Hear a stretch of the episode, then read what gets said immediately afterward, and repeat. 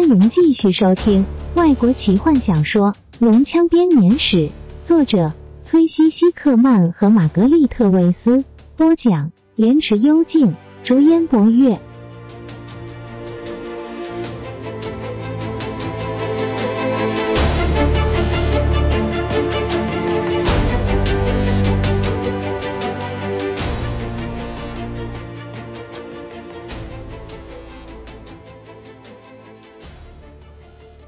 知道吗？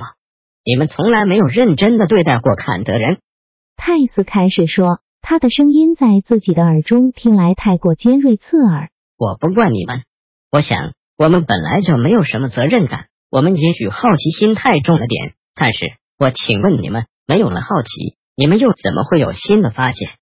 泰斯可以看见太阳勇者铁青着脸。连叫冈萨的爵士都开始注意到坎德人慢慢的接近龙珠。我们惹了很多麻烦，我想，但那不是有意的。有时候我们会无意间拿走不属于我们的东西。但我们卡德人知道一件事：泰索和夫开始飞快的奔跑，他运用速度和灵巧的身躯，躲过了每一只想要抓住他的手，几秒之内就拿到了龙珠。四周的脸孔开始模糊，许多人张大嘴对他尖叫大吼，一切都太迟了。泰索和夫顺畅的一丢，把龙珠丢向巨大、闪耀着的圣白石。那浑圆、闪亮的水晶球内部的颜色激动的旋转着，仿佛在空中静止了很长很长的一段时间。泰斯甚至开始怀疑，龙珠是不是有让自己漂浮起来的力量？不过那只是坎德人紧张的小脑袋里的幻觉。龙珠撞上岩石。碎成几千片罕见的碎片，有那么短短的一瞬间，一团白色的雾气空在半空中，仿佛想要重新聚合在一起。然后，圣白石大草原柔和、带着春天气息的风将它吹散了。周围陷入了恐怖的宁静中，坎德人站着，冷静的看着脚底下的龙珠碎片。我们知道一件事。他微弱的声音像是一根针，打破了这片可怕的宁静。我们应该要对抗恶龙，而不是自相残杀。没有人移动，没有人开口。咚的一声，龙修昏倒了，几乎像是被打破的龙珠一般。寂静被打破了。冈萨爵士和太阳勇者立刻冲向泰斯，一个抓到他的右边肩膀，一个抓住他的左边肩膀。你做了什么好事？冈萨脸色铁青，他的眼神狂乱，抓住坎德人的手不断颤抖。你让我们都必死无疑。勇者的手指像是猛禽般的深陷入坎德人的肌肤中。你毁掉了我们唯一的希望，所以他将是第一个死亡的人。高大、脸色阴沉的精灵贵族波修士低头看着缩成一团的坎德人，手中的剑闪闪发亮。坎德人站在精灵国王和骑士之间，小脸苍白，神情充满了叛逆。当他犯下这个罪行的时候，他很清楚，唯一的惩罚就是死。坦尼斯看见我做的事情会不高兴的。泰斯难过的想，但至少他会听到我是英勇的牺牲。来来来，有个睡意浓厚的声音说：“是有人要死。”至少现在不会。波修士，不要乱挥那把剑，会伤到人的。泰斯从四周的闪亮盔甲和人群之间看到了费兹本老法师伸着懒腰，跨过了昏死在地上的农修，慢慢的走向他们。精灵和人类们仿佛被看不见的力量所迫，让出一条路给他。波修士转身面对费兹本。他就像是一只暴怒的野兽，嘴角泛着白沫。他说的话几乎像是一只野兽的嘶吼：“小心点，老头子，不然你的下场会跟他一样。”我说：“不要乱挥那把剑。”费兹本恼怒的说，伸出一只手指指向那把剑。波修士哀嚎着丢掉他的武器，他紧抓住自己握剑的那只手，不可思议的看着地上的剑。剑柄长出了刺，费兹本走到他身边，生气的看着他。你是个很好的年轻人，但是应该有人教你尊敬长辈。我说把剑放下的时候是认真的，下次你也许就会听我的话了。费兹本凶恶的眼神转向勇者，还有你，索拉斯特伦，你活了快两百年了，教养出了三个好孩子。我再强调一次，三个好孩子，不要跟我胡说八道什么你没有女儿。你有一个，而且她是个很好的女孩，比她的父亲要更明理，一定是继承了他母亲的血统。我刚刚说到哪里？哦，是的，你也养大了半精灵坦尼斯，你知道吗？索拉斯特伦，你的这四个小孩也许可以拯救这个世界。现在我希望每个人都坐在的位置上。是的，你也是。冈萨爵士，来吧，索拉斯特伦，我会帮你的。我们这些老头子应该团结起来才对。真可惜，你是这么蠢的一个大笨蛋。费兹本在胡子之下喃喃自语，领着惊讶的勇者回到位置上。波修士的脸孔因疼痛而扭曲着，由他的战士们扶持着他坐回位置。慢慢的。骑士和精灵们都坐了回去，彼此低声交谈。每个人都悲观的看着躺在圣白石底下的龙珠碎片。费兹本扶着勇者坐下，瞪了奎纳斯一眼。后者本来想要说些话，但随即决定还是闭上嘴比较好。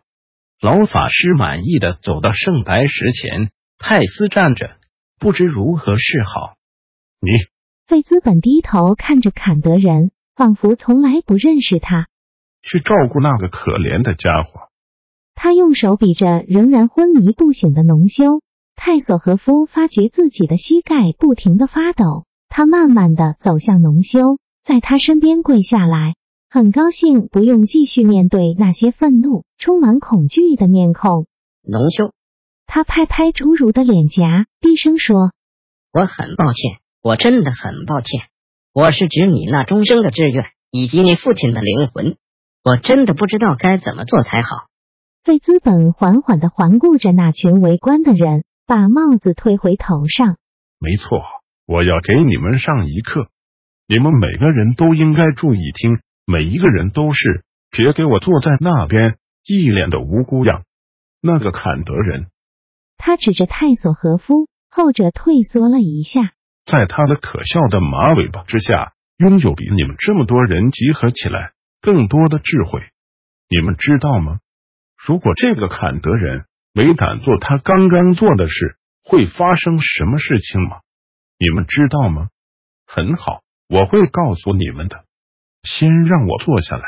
费兹本着急的四处寻找。哦，是的，就是这里。他满意的点点头，走了过去。坐在地上，背靠着神圣的圣白石，骑士们害怕的深吸一口气。冈萨站起来，无法忍受这件亵渎的事情。没有凡人可以接触这块圣白石。他大喊着走向前。费兹本慢慢的转过头，打量着气呼呼的骑士。你胆敢再啰嗦一句？老法师认真的说：“我就让你的胡子掉光光。给我坐下来，闭上嘴。”冈萨正准备要继续说下去，却被老法师威胁性的目光吓得一阵结巴。其实毫无选择的，只好回到位置上。我刚才说到哪里了？费兹本皱着眉头，他四下望着，视线落到破碎的龙珠上。我是的，我正要告诉你们一个故事。你们其中一方会赢得这颗龙珠，接着你们会带走它。不管是要保管起来，还是要拯救世界，的确，龙珠有拯救世界的力量，但你们得先知道怎么使用它才行。你们谁有这种知识？你们谁有这种力量？龙珠是古代最伟大、最厉害的法师们创造出来的，最最伟大的，你们明白吗？它是由黑袍和白袍法师创造的。里面同时有善良和邪恶的本质。红袍法师用他们的力量将这两部分结合在一起，现在只有少数人有力量和能力了解这颗龙珠，找出它的奥秘，控制它的力量，非常非常少。而且，费兹本的眼珠开始发亮。在场没有一个人有这能力。四周一片沉寂，每个人都在专心的听着老人说话。他的声音大到可以掩盖住风声，驱散天上的乌云。你们其中一个会拿走龙珠，并且试着使用它，然后你们就会发现大难临头。你们会像坎德人砸破龙珠一般的被扯碎。至于什么失去希望之类的话，我告诉你们。这个希望早就没有了，现在才又重获新生。一阵突然的风把老法师的帽子吹落，并且把他吹得四处乱飞。费兹本恼怒的大吼，低头向前拉起他。正当法师弯下腰的时候，一道阳光穿透了云层，接着是一阵银色的闪光，震耳欲聋的巨响，仿佛大地也被劈裂。人们被那阵闪光弄得目眩。惊恐的眨着眼，看着眼前的恐怖景象。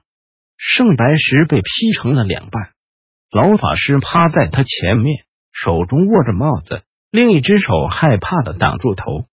他的头上穿透了他刚刚所坐的位置的，是一柄纯锻打造的武器。他是被一个黑色皮肤、银色手臂的男子制出来的。他走向前，站在那柄武器旁边。他身边有三个人，一个穿着皮甲的精灵女子，一个满脸白胡子的老矮人，还有伊利斯坦。在众人面面相觑的死寂中，肤色黝黑的男子伸手从碎石中拿起了那个武器，他高举着它，在正午的阳光下，这柄武器银色的尖端反射着耀眼的光芒。我是泰洛斯·艾昂菲尔德。男子用低沉的声音大喊：“我过去一个月都在铸造这个。”他摇晃手中的武器。我从银龙纪念碑地下深处的井中提炼出融化的银，借着天神赐予我的银币，遵照着传说铸造了这些武器。我将它带给你们，带给全克莱恩的人们。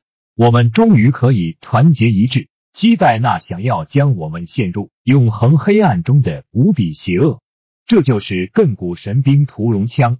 泰洛斯说完，将长枪深深的插入地面，屠龙枪傲然挺立在龙珠的碎片之中。本集就为您播讲到这了，祝您愉快，期待您继续收听下一集。